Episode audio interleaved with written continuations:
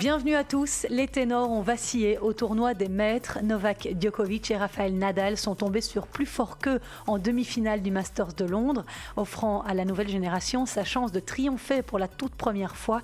Et c'est le russe Danil Medvedev qui a soulevé le trophée en dominant Dominic Thiem dans une finale de très haut niveau. Dans ce jeu, cet podcast, on reviendra sur les temps forts qui ont émaillé ce Masters et on entendra la réaction des huit meilleurs joueurs de la saison. Je vous donnerai aussi les dernières nouvelles en provenance d'Australie où la Fédération de tennis ne s'est toujours pas officiellement prononcée sur la tenue, oui ou non, du premier grand chelem de l'année. Merci d'être sous vos écouteurs ou derrière vos baffles. J'ai passé cette semaine un cap important, la barre des 2500 écoutes en 26 numéros. Vivement que ça continue. Merci en tout cas, bienvenue.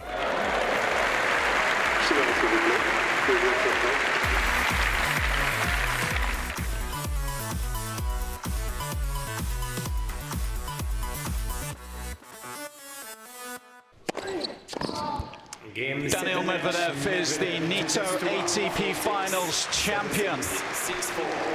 Un vainqueur inédit pour une saison tennistique qu'il est tout autant. Daniil Medvedev a soulevé le trophée des maîtres dimanche à Londres en battant Dominic Thiem 4-6, 7-6, 6-4 lors de l'une des plus belles finales de l'histoire des Masters, longue de 2h42 minutes. C'est aussi l'une des plus serrées, Medvedev ayant inscrit 115 points au total contre 112 pour Thiem.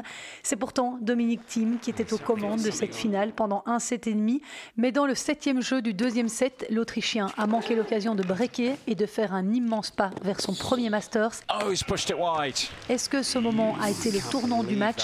Écoutez l'Autrichien à ce sujet.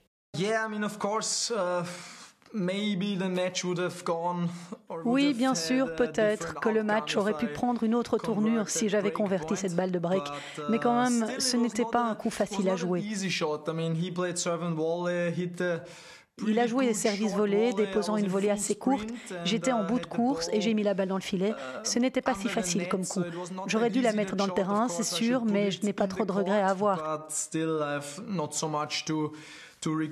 Il y a peut-être un point que je regrette vraiment, c'est à 2-1 dans le tie-break, quand je frappe un beau retour et puis derrière je joue un coup droit stupide. Mais à part ça, je ne regrette vraiment rien.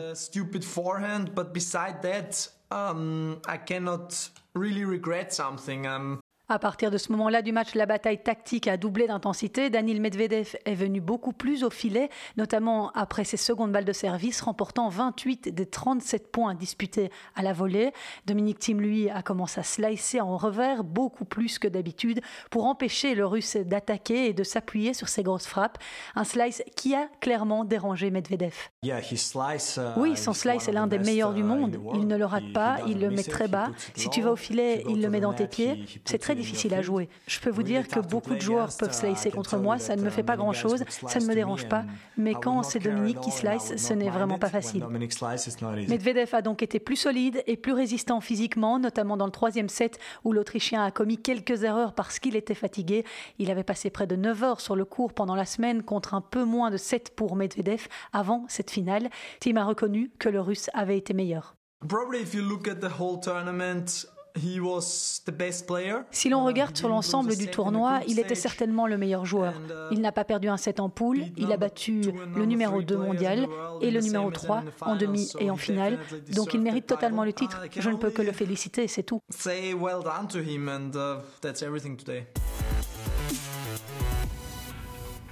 Durant ce tournoi, le Russe a été auteur d'un parcours sans faute en gagnant ses trois matchs de poule en 2-7 contre Zverev 6-3, 6-4, contre Schwartzmann 6-3, 6-3 et contre Djokovic qui l'a battu sèchement sur un double 6-3. Le Russe a ensuite sorti Rafael Nadal en demi-finale après avoir renversé complètement la vapeur alors qu'il était mené 3-6, 4-5, service à suivre pour l'Espagnol. Et puis en finale, cette victoire contre le numéro 3 mondial Dominique Thiem. On écoute Daniel Medvedev dans la langue de Molière, lui qui s'entraîne à Monaco et coaché par un Français. C'est sûr que c'est un des meilleurs jours euh, de ma carrière et euh, en tout cas euh, c'est un des je pense que c'est mon meilleur victoire de ma vie parce que de battre Dominique quand il joue cet niveau-là c'est vraiment quelque chose de spécial bien sûr de battre Novak Rafa aussi dans le même tournoi. Rafa il est servi pour le match il faut pas oublier donc j'étais à deux doigts de quitter le tournoi c'est, le tennis, c'est incroyable. Je suis très heureux. Euh, c'est, c'est des souvenirs pour toute ta vie. Euh, indépendant euh, si tu gagnes 20, 20 grands chelems après ou si tu gagnes zéro, quand tu vas avoir 60 ans, euh, tu vas souvenir ce, ce match et tous ces titres comme ça. Donc c'est magnifique. je suis très content de ça, très content de la semaine, de ces deux semaines. Et j'espère que je, on va avoir beaucoup de matchs avec Dominique comme ça dans les finales ou les euh, dernière étape euh, des tournois. Medvedev est le quatrième tennisman à battre les trois meilleurs joueurs du monde dans le même tournoi. Il y avait eu Boris Becker en 1994 au tournoi de Stockholm, ensuite Djokovic au tournoi de Montréal en 2007 et David Nalbandian la même année à Madrid. Cela ne s'était toutefois jamais produit au Masters. Malgré ses statistiques éblouissantes à Londres, Medvedev n'a absolument pas célébré sa victoire. Pas de main levée au ciel, pas de plongée sur le terrain, pas de raquette jetée en l'air, juste un petit sourire à son clan. Il a expliqué la raison de cette absence de célébration. Bien sûr que je uh, suis très uh, heureux quand je gagne des matchs, c'est pour ça que je joue. Mais c'est quelque chose que uh, j'ai décidé de faire l'an dernier, parce qu'à un moment donné dans sa carrière, chacun décide de célébrer à sa manière. Donc à l'US Open, l'année passée, quand mes relations avec le public n'avaient pas été très bonnes, j'ai décidé que je serais le premier joueur de tennis à faire comme certains footballeurs qui ne célèbrent pas leur victoire. Voilà, je ne célèbre pas mes victoires, c'est juste mon truc et j'aime bien. Amusant personnage ce Medvedev, qui est devenu le deuxième russe à remporter ce tournoi des maîtres après Nikolai Davidenko en 2009 lors de la toute première édition dans la capitale britannique. Il termine ainsi la saison sur les chapeaux de roue avec dix victoires consécutives et un deuxième titre après celui des Masters de Paris-Bercy il y a deux semaines. Au total, il compte neuf titres dans sa carrière. Et quelle semaine hein, nous avons vécu derrière notre téléviseur à l'occasion de ce tournoi des maîtres. D'ailleurs, je tiens à souligner vraiment le travail d'Eurosport et de ses commentateurs. C'est toujours un vrai plaisir d'écouter des Bertrand Milliard, Olivier Canton et leurs excellents consultants, Arnaud Di Pasquale, Nicolas Escudé, Jean-Paul Lotte. Voilà, ils ne m'offrent pas leur abonnement, loin de là, mais en tant que passionné de tennis, je ne suis pas mécontente de m'offrir leur service. Parenthèse fermée. Et je vous le disais un peu plus tôt en demi-finale, Danil Medvedev a donc réussi à battre pour la première fois Rafael Nadal 3-6, 7-6, 6-3, alors que l'Espagnol menait 6-3, 5-4. Le Mallorquin a donc une nouvelle fois, en 10 participations et deux finales, manqué la chance de remporter le seul tournoi qui manque à son vertigineux palmarès. Il refuse toutefois de mettre ce nouvel échec sur le dos d'une quelconque pression lorsqu'il a dû servir pour le gain du match. Je crois que j'ai fait assez de choses dans ma carrière que je n'ai aucune excuse à trouver à propos de la pression. J'ai gagné assez de matchs et de tournois. J'ai vécu d'autres situations difficiles que celle-ci et même des matchs bien plus importants que ce soir. Donc non, je ne ressens pas cela. Je crois que j'ai joué un mauvais jeu. Oui, j'étais nerveux, mais ça arrive à tout le monde, pas juste à moi. Il a joué de bons points et moi, j'ai commis quelques erreurs. Et puis il a joué un bon tie-break. Je dois gagner mon service dans le troisième, celui que je perds. J'ai une volée facile pour boucler. Donc voilà, les petits détails font une grande différence.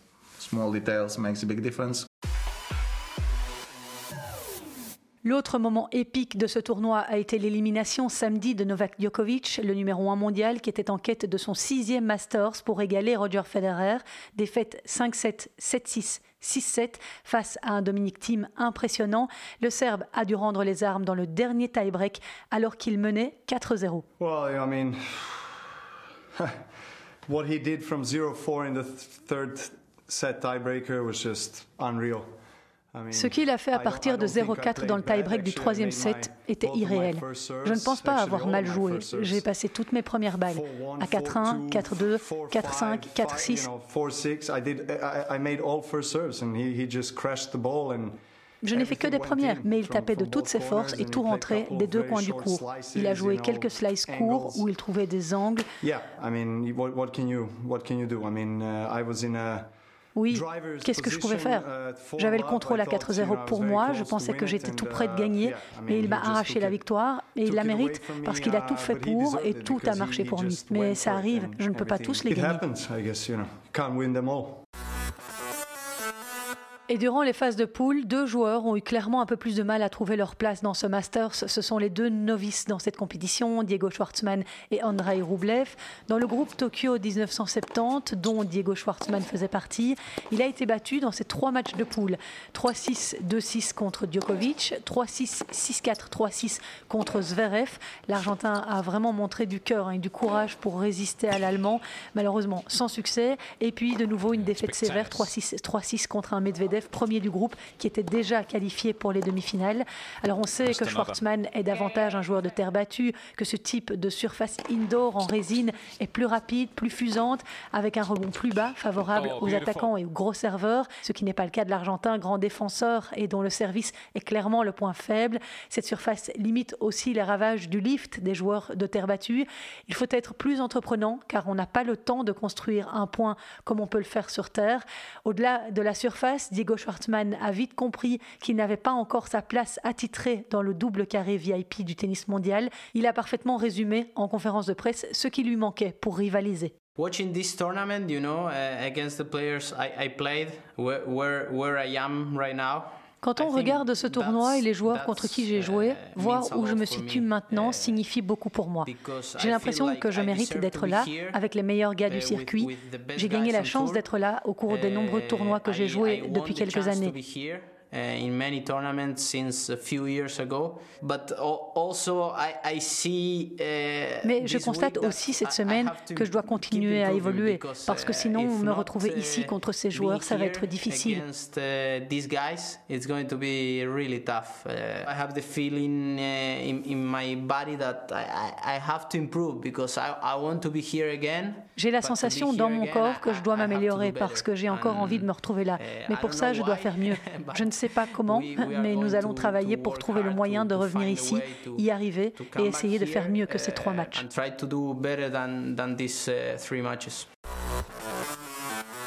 Toujours dans ce groupe Tokyo 1970 dont faisait partie Dioko et Medvedev, Sacha Zverev a une nouvelle fois été trahi par son inconstance, lui qui est capable du meilleur comme du pire d'un échange à l'autre.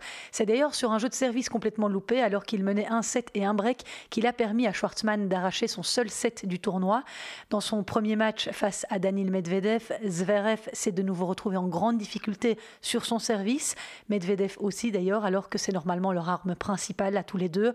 Medvedev a finalement été plus agressif, dominateur, très dur à déborder, ce qui a permis aux Russes de s'imposer 6-3, 6-4. Dans son dernier match de poule face à Novak Djokovic, Zverev, qui est toujours gonflé à bloc contre les joueurs du top 3, a perdu 3-6, 6-7, mais l'Allemand a dicté le rythme du match en inscrivant 27 points gagnants pour 15 fautes directes. Il a surtout élevé son niveau de jeu dans le deuxième set où il a retrouvé un service très performant, 79% de première balle et 9 aces sur cette manche-là, ne concédant que deux balles de break qu'il a sauvé.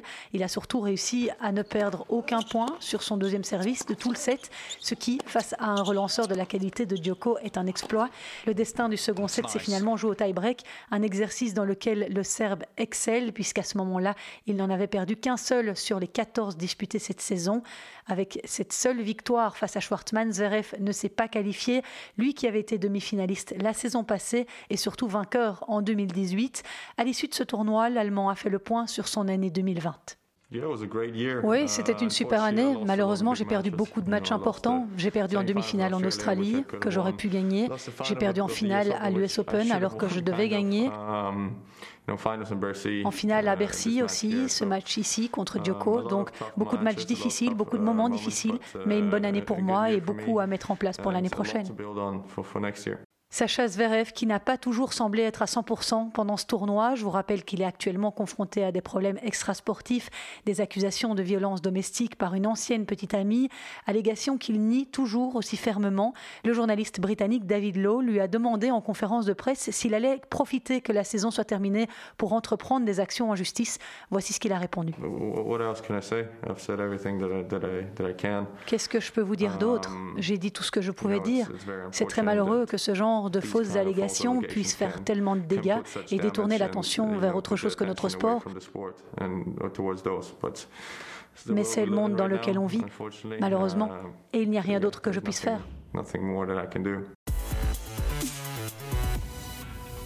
Dans l'autre poule, Londres 2020, on va parcourir en bref hein, ce qu'il s'est passé.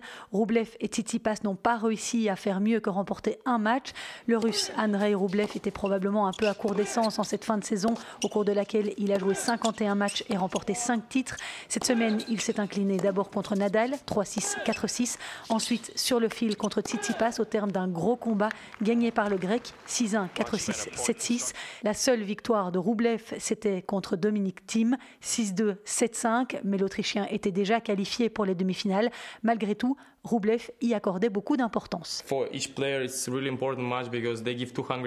Pour tous les joueurs, ce sont des matchs très importants parce qu'ils vous uh, offrent 200 points et c'est beaucoup. C'est uh, plus que quand tu fais une finale dans un ATP 250 et ces points resteront toute l'année, donc c'est un énorme avantage.